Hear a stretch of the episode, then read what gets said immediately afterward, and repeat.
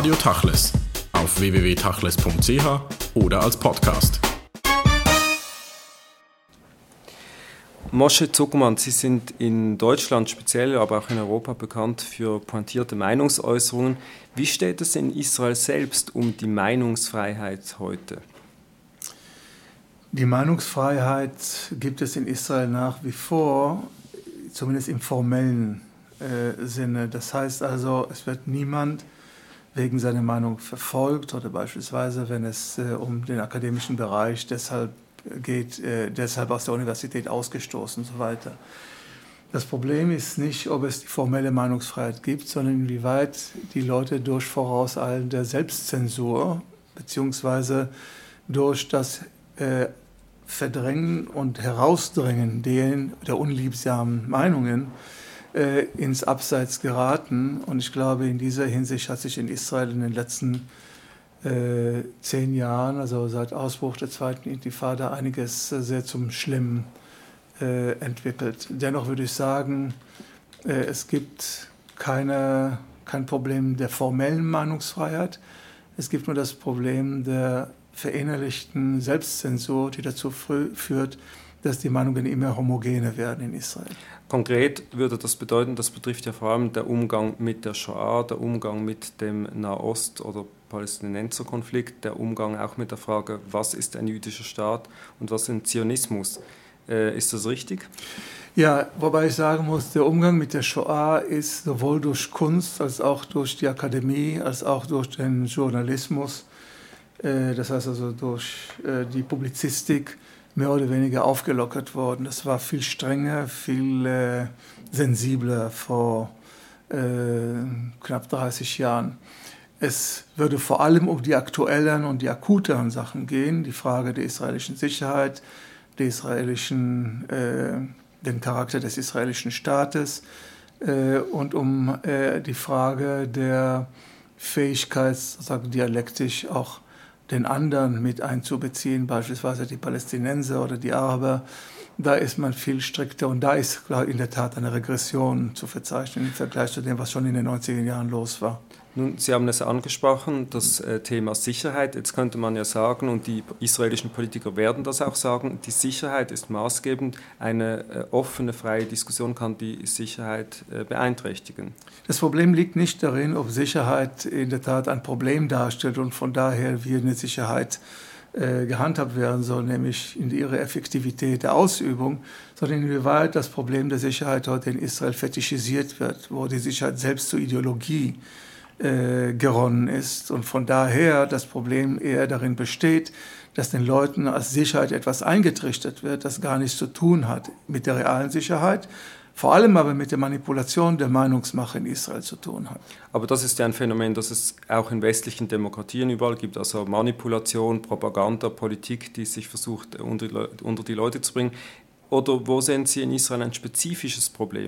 Naja, Sie haben mich über Israel gefragt, also ja. habe ich Ihnen über Israel geantwortet. Allerdings würde ich sagen, in der Tat ist es in Israel ein Spezifikum, weil äh, wir eine Rahmenbedingung haben, die in anderen freien Ländern des Westens, jedenfalls diejenigen, die sich für freie Länder halten, äh, zivilgesellschaftlich ganz andere Bedingungen haben. Das heißt also in Israel äh, gibt es eine Meinungsfreiheit und auch eine bürgerliche Freiheit und dennoch würde ich sagen, gibt es eine vollkommen unterentwickelte Zivilgesellschaft.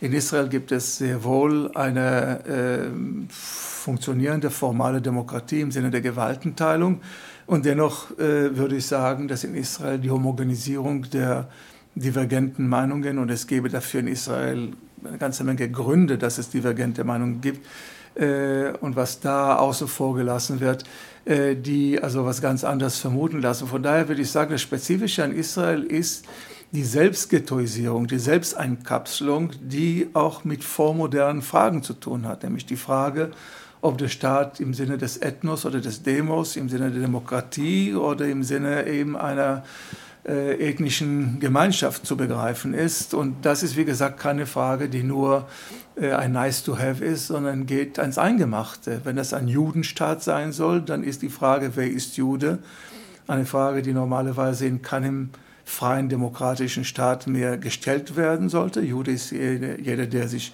äh, so fühlt, würde man doch äh, antworten wollen. Die Frage, wer ist Jude, wird zu einem Riesenpolitikum. Gut, die Frage ist im Raum generell und die Tatsache, dass die Frage überhaupt gestellt wird, weist ja auf eine Problemsituation auch hin. Sie kümmern sich ja nicht nur um die Geschichte als Soziologe, sondern haben auch über die Psychoanalyse geschrieben. Wie würden Sie äh, das Symptom äh, einordnen? Schauen Sie, es hängt wirklich mit einem Strukturproblem äh, zusammen, das wir bis heute nicht bewältigt haben, wenn ich das mal kurz ausführen darf. Also das eine Problem ist ja, dass im Zionismus selbst etwas angelegt ist, das von vornherein ein Widerspruch in sich selbst darstellt. Man wollte im Zionismus, vor allem auch in seiner sozialistischen Tradition, einen modernen, freien, nachher, wo es nicht mehr so sozialistisch zugeht, liberalen Staat, der einen Bürgerbegriff hat, der sich sehen lassen kann. Es ging auch von einer Egalitätsvorstellung aus, die sich wirklich sehen lassen konnte im Vergleich auch zu europäischen Staaten der Nachkriegszeit. Zugleich war aber auch dieser Bürgerbegriff eingegrenzt durch das Kriterium der Zugehörigkeit, nämlich durch die Tatsache, dass man Jude sein musste, um überhaupt die automatische Staatsbürgerschaft erlangen zu können. Jetzt, wer ist Jude, ist von daher auch eine Frage, die nicht nur irgendwie zivilgesellschaftlich im Moment ein Problem darstellt, sondern eine Frage, die darstellt, wie definiert sich dieser Staat? Definiert er sich als Judenstaat, dann muss er sich eben damit auseinandersetzen, dass es ungefähr 20 Prozent Nichtjuden in diesem Land gibt, die aber Bürger dieses Staates sind, aber die nach dem Kriterium des Bürgers, nämlich das Jude sein, äh, eben keine Bürger sein dürfen. Dies, das, was sich irgendwie wie eine Karikatur anhört, ist ein knallhartes Politikum. Bedenken Sie, was an der israelische Außenminister äh, Herr Liebermann gesagt hat äh, bei den letzten Wahlen. Er möchte ein Treue, Eid, Treuebekenntnis alle Bürger haben, ansonsten dürfen sie keine Staatsangehörigkeit haben. Warum soll ein in Israel lebender Arabe, der vielleicht schon drei oder vier Generationen dort lebt, ein, ein Treuebekenntnis zum Judenstaat machen? Erstens, wenn er kein Jude ist und wenn Judenstaat nichts anderes meint als Zionismus und Zionismus nichts anderes meint als die Katastrophe des palästinensischen Volkes, von der man jetzt Treue zu diesem Staat wird. Das heißt, um dieses äh, Problem geht es. Gut, das würde heißen, auf die Frage, äh, ist Israel ein jüdischer Staat, sagen Sie nein, äh, Israel ist ein Staat. Ich würde zunächst mal sagen, Israel ist der Staat all seiner Bürger und all seine Bürger heißt also auch der, seine nichtjüdischen Bürger übrigens. Das impliziert auch die ungefähr 300, 350.000 Russen, die ins Land eingewandert sind, die nach, nach orthodoxem jüdischem Verständnis keine Juden sind, aber weil man sozusagen eben das jüdische Kontingent aufstocken wollte, hat man sozusagen die Augen äh, dazu, dazu äh, geschlossen. Bedenkt man, dass es in Israel heute noch 350.000, in Deutschland sagt man dazu euphemistisch, Gastarbeiter in Israel heißen sie, wie sie auch aufgefasst werden, Fremdarbeiter gibt, die aber sich lebensweltlich eingerichtet haben und 1,3 bis 1,5 Millionen äh, Palästinenser allein im Kernland Israel, also ich rede jetzt nicht von den besetzten Gebieten, dann können Sie sich vorstellen, dass das, was man irgendwie leichterdings als jüdischen Staat äh, apostrophiert, äh, nicht so zu haben ist. Zudem habe ich das andere Problem, das innerjüdisch im Moment äh, das Problem dahingehend äh, zu bezeichnen wäre, dass immer mehr Anteile unter den Religiösen, sowohl die orthodoxen als auch die nationalreligiösen, auf die religiöse Identität des Juden insistieren und dafür das Kriterium des wahren Zionismus bzw. des wahren jüdischen Staates äh, zu kommen. Damit haben eine ganze Menge Israelis wie meine Wenigkeit äh, beispielsweise sehr wenig am Hut. Also meine Identität ist schon deshalb nicht religiös, weil ich kein religiöser Mensch bin. Aber mit mir kann ich mehr oder weniger 70 äh, Prozent der israelisch-jüdischen Bevölkerung äh, zählen. Bei der aber bezeichnend ist, dass sie nicht bereit ist zu bekennen, mein Jude sein geht euch eigentlich gar nichts an, ich bin Bürger dieses Staates, sondern damit sie mehr oder weniger sich dazuzählen können und das religiöse Kriterium mit einbeziehen können, sich als traditionell betrachten. Mhm. Das heißt, also die Vereinnahmung äh, des Bürgers eigentlich durch den Staat in seiner jüdischen äh, Definition. Ja, und zwar in, einer, in einem vormodernen Sinne, nämlich, mhm. dass wenn die, äh, der freie Bürgersbegriff seit der Französischen Revolution sich irgendwie unabhängig von rassischer, ethnischer, religiöser oder sonstige, heute würde man sagen geschlechtliche Zugehörigkeit äh, zu benennen wäre, äh, ist das mehr oder weniger durch etwas eingeschränkt, das vormodern noch immer dem religiösen bzw. dem ethnischen zutritt. Israel ist so gesagt, so betrachtet also keine Demokratie, sondern eine Ethnodemokratie, wie es vom israelischen äh, Soziologen Sami Samocha benannt worden ist. Das heißt, wenn Israel sagt, wir sind die einzige Demokratie im Nahen Osten, dann stimmt das aus Ihrer Sicht nur bedingt. Wo würden Sie denn die, die großen Differenzen auch festmachen im Kontext zu ihr, zur westlichen Demokratie? Naja, zunächst mal darin, dass man von Demokratie sowieso nicht reden kann, wenn man seit über 40 Jahren ein Okkupationsregime betreibt, wo äh, der Stiefel auf dem Hals eines okkupierten anderen Volkes äh, gehalten wird, äh, da würde ich sowieso schon die Vorstellung von Demokratie ganz reduzieren wollen, nämlich im Sinne einer formalen Demokratie. Im Sinne der Gewaltenteilung ist Israel eine Demokratie. Im Sinne des freien Wahlrechts ist Israel eine Demokratie. Im Sinne des frei gewählt werdens ist Israel schon gar nicht so sehr eine Demokratie und im Sinne auch der Elitenzugehörigkeit und so weiter ist Israel ganz und gar nicht Demokratie. Und im Sinne des israelischen Alltagsrassismus ist Israel alles andere als eine Demokratie, beziehungsweise ebenso demokratisch wie auch Länder wie die Schweiz oder Österreich oder andere, die sich demokratisch wählen und trotzdem ihren Alltagsrassismus haben. Das heißt, Sie würden vielleicht sagen, es ist nicht ganz so demokratisch, wie wir uns das wünschen würden, aber was funktioniert, ist der Rechtsstaat. Stimmt das? Ja, bis zu dem Punkt, wo es um die Sicherheit geht. Da funktioniert er mit einmal nicht. Das oberste Gerichtshof, für meine Begriffe, eine der Hoffnungsinstanzen der israelischen Demokratie, erweist sich auch an der Stelle, wo es um die Verurteilung von Palästinensern und so weiter geht, als gar nicht so gleichgesinnt, äh, gleichheitsgesinnt, äh, wie man sich das vorstellen würde. Und vor allem würde ich auch sagen, obwohl es formaliter heißt, dass wir es mit einer äh, egalitären oder formalen äh, Demokratie zu tun haben, in den Alltagsinstanzen, in den Alltagspraktiken, in Alltagspraxen äh, eine ganze Menge stattfindet, dass äh, ganz und gar nichts, ganz und gar nicht demokratisch. Schauen Sie, ich gebe Ihnen ein Beispiel, damit Sie auch das Problem auch äh, aus der jüdischen Sicht oder der jüdisch-zionistischen Sicht als ein Problem begreifen. Äh, es gibt die Institution von Keren Kayemet Le Israel, KKL. Diese Institution verwaltet sozusagen die, den israelischen Boden, die Zuteilung des israelischen Bodens. Noch aus der prästaatlichen Ära war das eine Institution, die dafür geschaffen worden ist, um den von den Israelis bzw. den Zionisten nach und nach angeeigneten und angesammelten Bogen zu verwalten.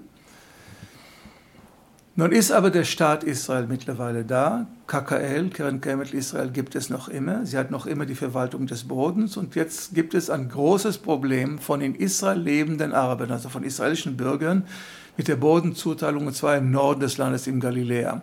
Es ist ein so großes Problem, dass ich davon ausgehe, dass die, die nächste Intifada gar nicht irgendwie von den besetzten Gebieten ausgehen wird, sondern von den israelischen Arabern, weil die mittlerweile implodieren bzw. explodieren, äh, je nachdem mhm. sie die Perspektive stellen wollen. Man hat sich an KKL gewandt und gesagt, ihr müsst den Boden zuteilen. Und die Antwort war eine Antwort, die in jedem normalen zivilgesellschaftlich gesinnten Staat in Europa sofort irgendwie ein, ein Problem dargestellt hat. Wir sind nicht für die Zuteilung von Boden an Nichtjuden ausgerichtet, beziehungsweise das ist nicht unser Mandat, sondern nur an Juden. Jetzt bedenken Sie, was es heißt im Hinblick, was wir vorhin beredet haben. Das sind israelische Bürger, von denen wir reden. Verstehen Sie? Mhm. Und da sagt also eine israelische Institution, ja, aber die wollen wir sozusagen staatsoffiziell diskriminieren. Die wollen wir staatsoffiziell unterprivilegieren. Ja, und dann können wir uns überlegen, was hat es mit der Demokratie bzw. mit einer gut funktionierenden Gewaltenteilung und so weiter zu tun. Denn niemand von allen Instanzen, weder der Exekutive noch der Legislative noch die Judikative, wagte äh, äh, dieses Kern Israel, also dieses KKL, äh, auch in irgendeiner Weise zu kritisieren. Die Publizistik hat das gemacht, das hat nur so viel geholfen wie Schreibgläser einem Toten. Aber wenn man das so hört und auch sich Erinnerung ruft, dann sieht man natürlich, dass Ihre Argumentation, die radikal, demokratisch, rechtsstaatlich aufgeklärt ist, weit, weit von der Realität der Politik in Israel entfernt ist und dass es fast keinen gemeinsamen Nenner gibt, um all diese innerjüdischen, innerisraelischen, innernationalen, aber auch außenpolitischen Probleme zu lösen. Wo ist denn da der Lösungsansatz, dass man die Positionen zueinander führen könnte? Naja, schauen Sie, Sie reden jetzt Sie fragten mich nach der Selbstdefinition des Staates, nach dem Bürgerbegriff und so weiter. Und darauf habe ich versucht, mehr oder weniger sachlich zu antworten. Wenn Sie mich um darum jetzt äh, fragen, warum meine Position, ja, wie soll man sagen, also polar entgegengesetzt ist, das hat mit etwas ganz anderem zu tun, nämlich mit der Tatsache, dass ich meine, dass Israel, ein Staat, in dem ich immerhin lebe, in dem ich übrigens im Gegensatz zu vielen anderen es ausgesucht habe zu leben. Ich war ja in Deutschland, ich war in Israel geboren, in Deutschland aufgewachsen und entschied mich dann im Alter von 20 Jahren nach Israel zu gehen. Und indem ich auch, wenn ich das so sagen darf, meinen Lebensabend verbringen, gerne verbringen würde. Ich bin nicht ganz davon überzeugt, dass Israel heute eine Politik betreibt, dass die Chancen dieses Überlebens längerfristig garantiert. Das heißt, ohne Frieden gibt es für Israel entweder aus Kriegsgründen nicht die Möglichkeit des Überlebens oder eben aus der Tatsache heraus, dass wenn die Okkupation weiterhin beibehalten wird, und die Okkupation ist der Hauptgrund dafür, dass es keinen Frieden gibt, äh, es absehbar ist, wann Juden zur Minorität im eigenen Staat werden. Jetzt ist mir das egal, mhm. aber es ist dem zionistischen Staat nicht egal. Und wenn ein zionistischer Staat sein will, muss er genau das verfolgen, was ihn als zionistischen Staat erhält. Er muss schleunigst Frieden machen schleunigst Besitz, äh, äh, Gebiete räumen bzw. Siedlungen abbauen, um in irgendeiner Weise auch über Jerusalem und der Rückkehrfrage der Palästinenser in so ein Einvernehmen zu kommen, dass wenn es dann zu demografischen Problematik kommt und so weiter und so fort, das unter friedlichen Bedingungen stattfindet und nicht unter Kriegsbedingungen.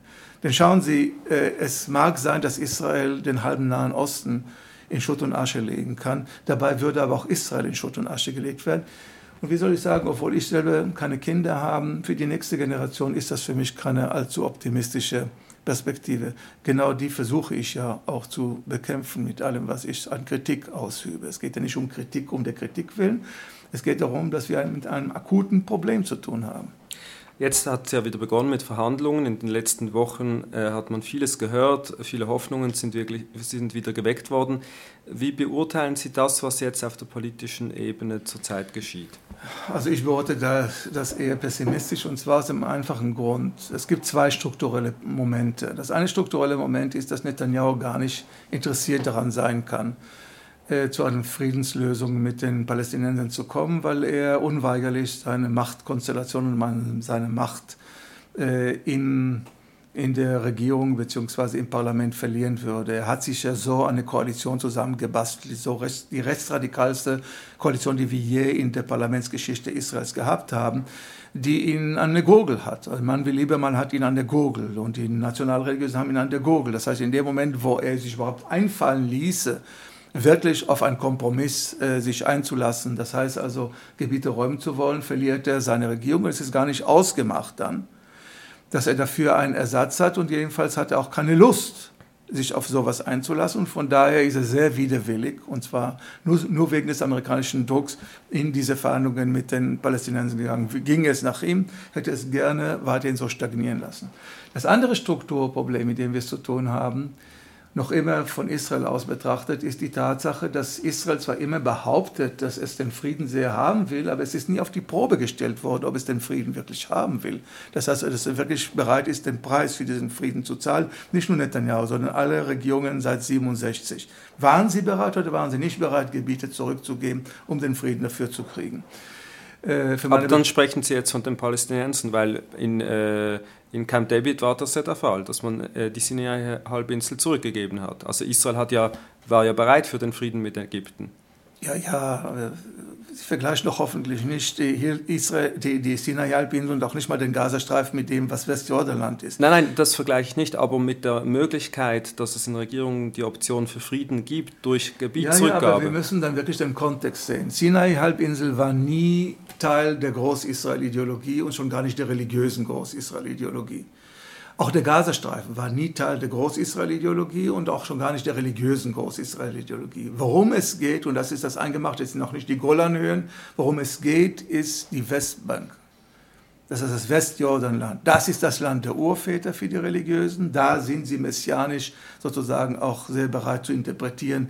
Der Messias ist schon im Kommen, wenn wir schon in diesem Land sind und so weiter und so fort. Und da brauchen sie überhaupt keinen Präzedenzfall, weder im Sinai noch im Gazastreifen einzusetzen, wenn es darum ging, um die Räumung von mhm. Westjordanland. Da sehe ich potenziell den Bürgerkrieg.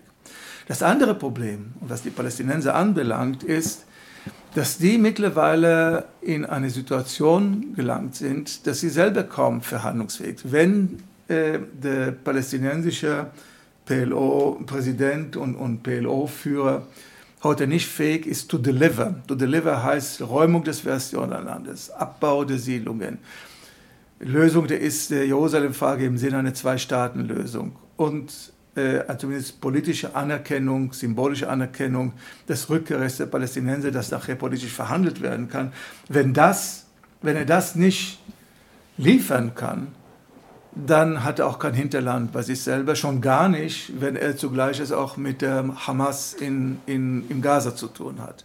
Die Frage, warum Hamas überhaupt an die Regierung kommen konnte im Gaza, ist schon wieder eine Sache, die mit der Geschichte zusammenhängt. Welches Interesse hatte Israel seine Zeit daran, dass religiöse Kräfte immer stärker werden, weil man seine Zeit gegen die säkulare PLO agieren wollte. Das heißt also, die Geister, die man rief, die wurde man nicht wieder los. Das ist hier das Problem. Strukturell bedeutet das heute, dass die Palästinenser in einer sehr geschwächten Situation äh, und da Israel sozusagen die Karten in der Hand hat, es müssen nun mal Gebiete zurückgegeben, damit man überhaupt zu einem äh, Friedensabkommen gelangen kann, äh, ist das Strukturproblem beidseitig. Israel ist nicht unbedingt darauf erpicht, im Moment zu einer Lösung des Problems zu kommen, schon gar nicht die Netanyahu-Regierung. Und die Palästinenser müssen mindestens das, was ich gesagt habe, liefern können, damit es überhaupt zu Verhandlungen kommt. In der Mitte stehen die Amerikaner, die etwas vorweisen müssen, jetzt besonders in, in der Mitte der ersten Amtsperiode von, von Obama, der ja sehr rückläufig ist in der Anhängerschaft. Äh, und deshalb versuchen sie mit jeder Gewalt jetzt in irgendeiner Weise etwas zu organisieren. Ich glaube nicht, dass man daran zu viel Hoffnungen hängen sollte im gegenwärtigen Zeitpunkt. Das ist die politische Analyse. Jetzt gibt es auch in der ganzen Diskussion die jüdische Diaspora, die sich ja stark engagiert in der einen oder anderen Richtung in diesem Konflikt. Wie nehmen Sie diese wahr und wie hilfreich sind diese Aktionen?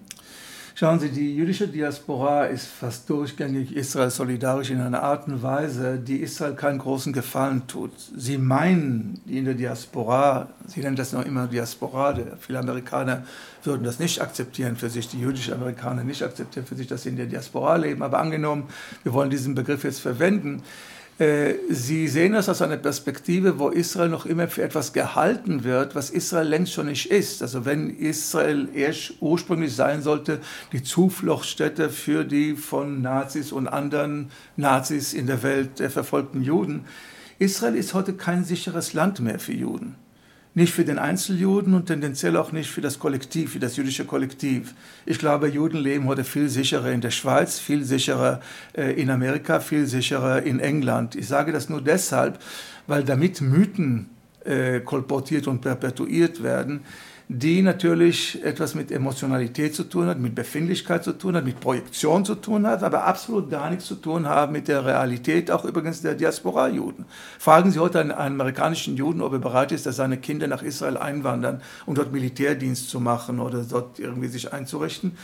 Tatsache ist, es gibt kaum Einwanderung aus den Vereinigten Staaten. Tatsache, dass es überhaupt mehr Auswanderung als Einwanderung im Moment gibt, das hat doch etwas auch mit der Qualität von Israel zu tun. Und von daher meine ich, dass die Frage der diasporischen Juden äh, eher eine, wie soll man sagen, eine, eine eher unkritische, eine eher mystifizierende, eine eher ideologische Einstellung ist. Allerdings muss man sagen, es gibt ja immerhin, wie heißen die, J Street und wie heißen die Europäer? J. Cole. J. Cole.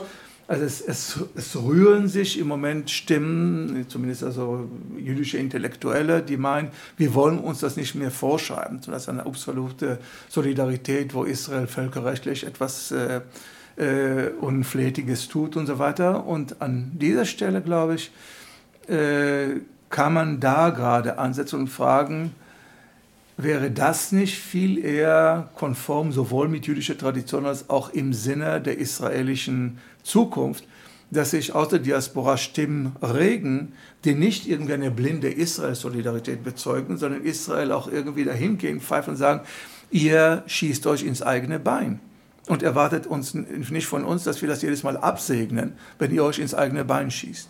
Gut, jetzt könnte man das so interpretieren, auch historisch, die Juden hatten nicht immer sehr großes Glück mit ihren eigenen Staaten, also auch dem historischen Israel nicht. Sind äh, wir sozusagen unfähig, einen Staat zu führen oder an was liegt es? An den immer wieder ins Feld geführten Feinden, die Israel und die Juden vernichten wollen? Oder um was geht es? Äh, wo liegt das Problem? Schauen Sie, ich, ich würde das jetzt nicht irgendwie so pauschalisieren wollen und sagen, dass das alte Königreich Israel das moderne Israel das Gleiche sind. Das sind strukturell vielleicht das Gleiche, aber sind natürlich nicht von der historischen Konstellation das Gleiche. Nein, wir haben es natürlich hier mit, äh, im Nahen Osten mit einem Territorialkonflikt zu tun.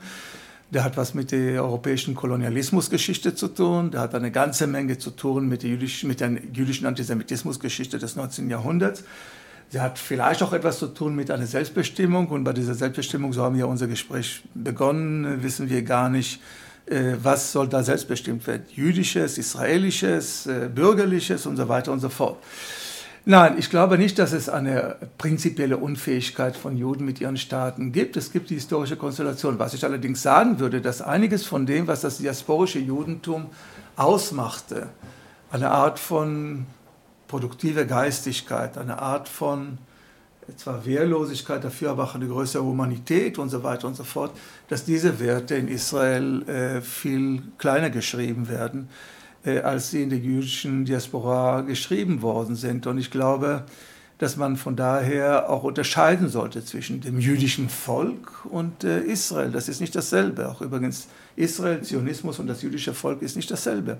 Israel, Zionismus und Judentum ist nicht dasselbe.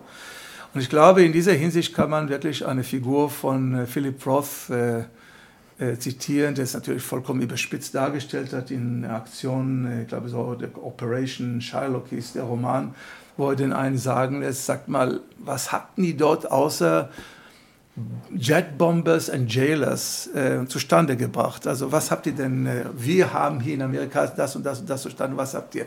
Das ist natürlich überspannt und überzogen, aber es stimmt in der Tat, das Kompensieren für ein Judentum, das eigentlich schon aus der historischen Gegebenheit nicht die Gewalt gekannt hat, äh, die Art und Weise, wie Gewalt heute in Israel kompensiert wird und wie alles auf Gewalt gesetzt wird und wie alles mit einem Haudruff und mit eleganten Kriegen und so weiter geführt wird, dass das mit dem Judentum, wie zumindest meine Tradition des Judentums ausschaut, nicht sehr viel äh, zu tun hat. Da ist in Israel in der Tat einiges ja, zugrunde gegangen. Jetzt in der Selbst- oder in der Legitimation Israels wird ja, je länger die Shoah zurückgeht, äh, historisch, je wichtiger wird sie auch in der Argumentation, vielleicht auch dank äh, Leuten wie dem iranischen Präsidenten Ahmadinejad, die das immer wieder ins Feld führen. In dieser ganzen Debatte kommt man aber nicht umhin zu sagen, dass dieser ganze äh, Gründungsakt eben sehr eng mit der Shoah verbunden ist und Sie, der Sie sich ja mit der Psychoanalyse auch stark befassen, wahrscheinlich da einen Zusammenhang äh, sehen und man muss einfach sagen, das braucht noch Zeit, bis man davon loskommt. Für mich und ich darf da durchaus Persönliches anführen. Ich bin der Sohn von Auschwitz-Überlebenden, war die Shoah zentral in meinem Leben. Ich bin sozusagen in ein Klima von Shoah-Überlebenden hineingeboren worden. Also von daher braucht man mich nicht davon zu überzeugen, dass die Shoah noch in einem lebt, obwohl die Shoah schon längst nicht mehr da ist.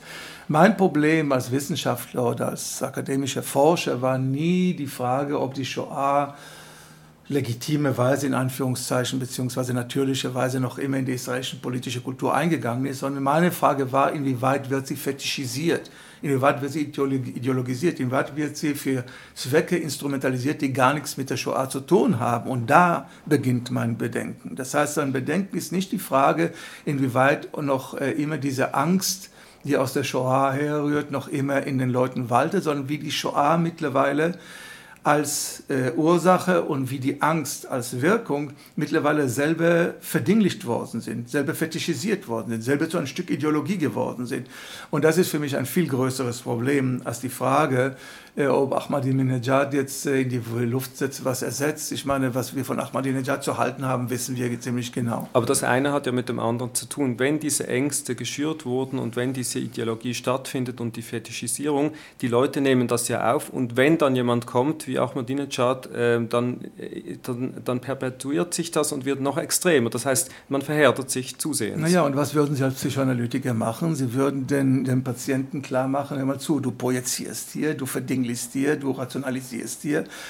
Äh, es sieht in Wirklichkeit ganz anders aus. Und ich, im Übrigen, ich wüsste nicht, dass Ahmadinejad in den Israelis irgendwie große Ängste hervorruft.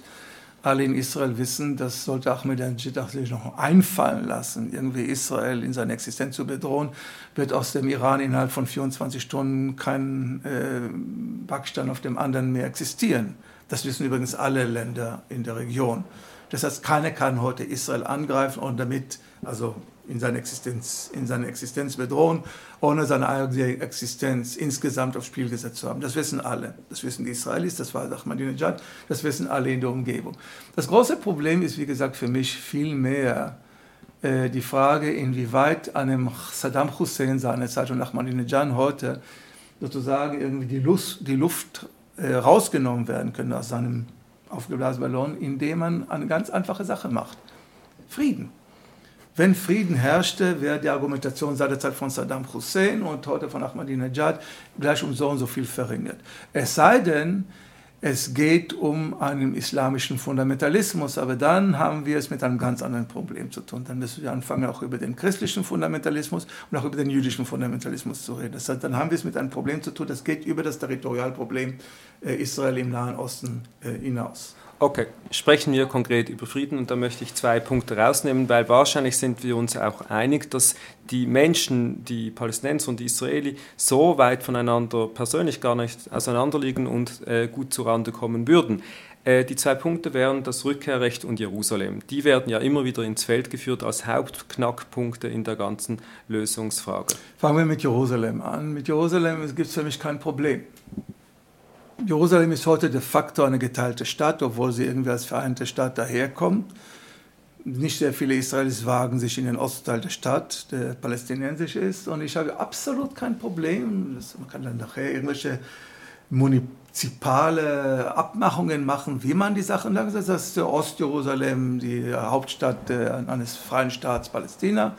Und Westjerusalem eben die äh, Hauptstadt des freien Staates Israel sind, habe ich aber absolut kein Problem damit. Und wer ein Problem damit hat, hat eher ein Problem damit, weil er äh, den Mythos über das menschliche Leben und die historische Realität stellt. Solche Leute sind mir immer suspekt. Also die, die Mythen stellen darüber, dass Blut inzwischen fließt. Was das Rückkehrrecht der Palästinenser anbelangt, äh, habe ich persönlich als einer, der auch über Jahre, ähm, wir waren eine Gruppe von ungefähr 30 israelisch-palästinensische Intellektuelle, die sich neun Jahre lang getroffen haben und wir haben das unter anderem diskutiert. Es geht doch um eine ziemlich einfache Angelegenheit. Die Frage, inwieweit Israel bereit ist, das historische Unrecht, das es an den Palästinensern begangen hat, symbolisch anzuerkennen, indem beispielsweise, ich habe immer gesagt 300, 350.000, die palästinensischen Kollegen haben gesagt, um mehr als 100 oder 150.000 handelt es nicht, im Rahmen der Familienvereinigung und so weiter dann zuzulassen. Also würden wir statt 1,3 Millionen äh, Araber im Land, würden wir dann 1,5 Millionen äh, äh, im Land haben und dafür einen Frieden aber dann. Ja. Das anzuerkennen, würde aber bedeuten, dass Israel in der Tat etwas anerkennen muss, das es nicht anerkennen will. Und von daher ist das Problem des Rückkehrs kein Problem der realen Soziologie oder der realen Demografie, denn ich meine, Sie müssen sich nicht die Vorstellung machen, dass jetzt irgendwie drei Millionen Palästinenser in das Kernland Israel zurückkehren würden. Ich meine, ich wäre, die wären beknackt irgendwie in einem jüdisch regierten Staat dann irgendwie sich selbst freiwillig dem zu äh, subsumieren oder auch zu unterwerfen. Es geht um, was man schätzen kann, einige hunderttausend, die verkraftbar sind. Israel will das aber nicht. Israel will sich überhaupt nicht auf diese Anerkennung lassen und von daher haben wir es dann gar nicht so sehr mit der realen Frage des, Wieder, äh, des Rückkehr der Rückkehr zu tun, sondern mit der formalen Frage. Und die formale Frage ist ungefähr so äh, prekär wie die Frage, ob wir es mit einem jüdischen Staat, mit einem Staat der Juden oder mit einem Staat aller seine Bürger zu tun haben. So prekär mehr oder weniger ist auch die Frage, ob man anerkennen kann, dass Leute ihr Land verloren haben, in dieses Land zurückgehen wollen und dass es politisch verhandelbar ist, um welche Quantitäten es sich dann handelt. Aber können Sie sich ein Israel vorstellen, wo die Mehrheit nicht mehr jüdisch ist? Nicht als zionistischen Staat, aber darauf steuert Israel im Moment zu. Mutatis mutandis tut Israel im Moment alles dran, indem es die Gebiete nicht zurückgeht, dass es heute abmessbar ist. Es ist heute mehr oder weniger abschätzbar, wann Juden zur Minorität im eigenen Land werden. Das ist eine Frage, die nach, nach, nach manchen Demografen keine Frage von 10, 15 Jahren ist. Also gibt Israel nicht im Rahmen eine, äh, eines Friedensabkommens sehr bald die besetzten Gebiete zurück, werden Juden unweigerlich, und das ist also schon eine Frage der Fakten, Fertilitätsrate unter den Arabern, Fertilitätsraten unter den Israelis und so weiter, absehbar, wann Juden zur Minorität im eigenen Land werden. Es ist nicht eine Frage, die Sie mir zu stellen haben, sondern der israelischen Regierung die heute unweigerlich darauf hinausläuft, zur Minorität im eigenen Land zu werden. Jetzt ist das kein Problem, Minorität im eigenen Land. Allerdings hat man dann echt nicht mehr mit einem jüdischen oder mit einem Staat der Juden zu tun, denn es war eines der Zentralpostulate des Zionismus von Anbeginn, Juden müssen immer Majorität im eigenen Land werden. Also jetzt unabhängig von meinem Willen, will der jüdische Staat zionistisch bleiben, muss er dafür sorgen, dass er schleunigst diejenigen, die dazu führen können, dass Juden zur Minorität im eigenen Land werden, dass diese äh, Faktoren aus der Welt geschaffen sind. Das heißt Rückgabe der Gebiete, das Rückgabe des Westjordanlands. Es geht um dreieinhalb Millionen Araber. Ein Teil der Friedenslösung sind auch die Möglichkeiten, in Wahlen eine neue Regierung zu bestellen. Wie stark empfinden Sie innerhalb der israelischen Gesellschaft den Willen, sagen wir mal so, eine Regierung äh, zu wählen oder Exponenten zu wählen, die für eine andere Art der Politik einstehen? Naja, wir haben es aber in den letzten Wahlen gesehen, die sehen nicht so weit zurück. Äh, die Arbeitspartei, eine der glorreichsten Parteien der, der, der, gesamten Parlamentsgeschichte des 20. Jahrhunderts, eine Partei, die einen Staat gegründet hat, eine Partei, die ein Land aufgebaut hat, das ist die Arbeitspartei, die ursprüngliche Mapai, die späterhin Marach wurde und dann jetzt Arbeitspartei ist also Labour. Äh, ich kann das nicht anders sagen. Diese Partei ist mehr oder weniger zu einem Kadaver verkommen. Man rechnet aus, dass unter Barack bei den nächsten Wahlen diese Leute keine zehn Mandate kriegen. Die Meretz-Partei, die zu guten Zeiten wie die Grünen in Deutschland ihre zehn, zwölf Mandate haben konnten, im Gegensatz zu den Grünen, die im Aufwind im Moment sind, sind im Moment bei den nächsten Wahlen, dann dürfen sie nicht mehr erwarten, als irgendwie drei Mandate zu haben. Die Araber werden noch immer nicht zugelassen. Die haben sich auch übrigens radikalisiert äh, in Richtung auf das Nationalistische. Kadima. Man darf nie vergessen, Kadima ist auf der einen Seite eine Partei, die in dem Sinne eine Koalitionspartner wäre für eine friedensbewegte Regierung. Aber Kadima ist auch eine Schöpfung von Ariel Sharon gewesen seinerzeit. Das heißt also, was Kadima zustande bringt, wenn sie an der Regierung ist, gilt es noch abzuwarten. Kadima als Oppositionspartei haben wir gesehen. Die Tatsache, dass ein Kadima Premierminister es dazu gebracht hat, obwohl er so großartig von Frieden redete und so großartig von einer Friedenslösung mit den Palästinensern redete, äh, innerhalb seiner kurzen Amtsperiode zu zwei Kriegen zu führen, den zweiten Libanonkrieg und äh, den Gazakrieg, äh, spricht, glaube ich, Bände. Das heißt also, von daher will ich also auch auf Kadima nicht unbedingt zählen. Es hat im Moment auch in den letzten zehn Jahren eine Wende stattgefunden, die eine ganze Menge Israel, äh, Israelis dazu geführt haben, eben nach dem Zusammenbruch äh, der, der Oslo, äh, des Oslo-Prozesses, nach dem Zusammenbruch der Camp David und der Taba-Gespräche im Jahre 2000, die dazu geführt haben, dass äh, sie sagen, es wird eben mit den Palästinensern, die sind noch nicht reif. Die Palästinenser nicht noch, nicht die Israelis sind nicht reif, sondern die Palästinenser sind nicht reif. Naja, was das bedeutet, ist, dass man dann eben in eine Struktur drinsteckt, die objektiv dazu führt, dass Juden zur Minorität im eigenen Land wird und dann gleich dabei aber auch die Fahne hält, wir geben nicht nach. Ja, äh, Sie können sich vorstellen, äh, was solche Leute wie ich davon halten. Gut, aber wir befinden uns letztendlich in einem Teufelskreis, der schwer aufzubrechen ist. Die Frage ist, wie kann er aufgebrochen werden? Nur durch einen radikal durchgeführten, sogar unter Inkaufnahme eines äh, von, von, von zivilen Unruhen im Land vielleicht sogar einen kleinen Bürgerkrieg, nur unter die Durchsetzung der äh, Zwei-Staaten-Lösung. Im Moment sehe ich weder bei den Israelis noch bei den Palästinensern den Willen zu einem binationalen Staat. Also die einzige Lösung ist die Zwei-Staaten-Lösung und die muss radikal durchgeführt werden. Und radikal durchführen, das heißt, es muss eine Regierung entstehen, die fähig ist zu sagen, wir geben 95 Prozent der Gebiete zurück wir bauen diese Siedlungen ab, beziehungsweise geben sie als Kompensation und Entgelt für das, was angerichtet worden ist, den Palästinensern, übergeben sie die Palästinenser. Diejenigen, die unter den Palästinensern der Oberhoheit bleiben wollen, sollen gefälligst dort bleiben, würde ich mir auch wünschen, persönlich übrigens. Äh, Jerusalem im Sinne einer Zwei-Staaten-Lösung und das symbolische äh, Anerkennen. Das ist mir auch, äh, der, der Rückkehr der Palästinenser. Das ist mir oder weniger was auf Taba, Taba und Camp David auf dem äh, auf dem Spiel stand.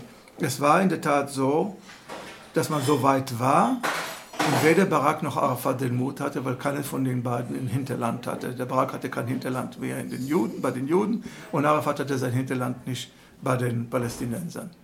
Aber nur unter diesen Bedingungen, die heute anders gestellt sind als vor zehn Jahren, äh, ist Frieden zu haben. Und wenn man die Zwei-Staaten-Lösung haben will, und man soll sie wollen, meine ich, das ist historisch im Moment nicht anders zu haben, in Zukunft kann man dann an eine Konföderation oder eine föderative Struktur oder was auch immer denken, aber wenn man an eine Zwei-Staaten-Lösung denken will, ist sie nur unter diesen vier Bedingungen zu haben.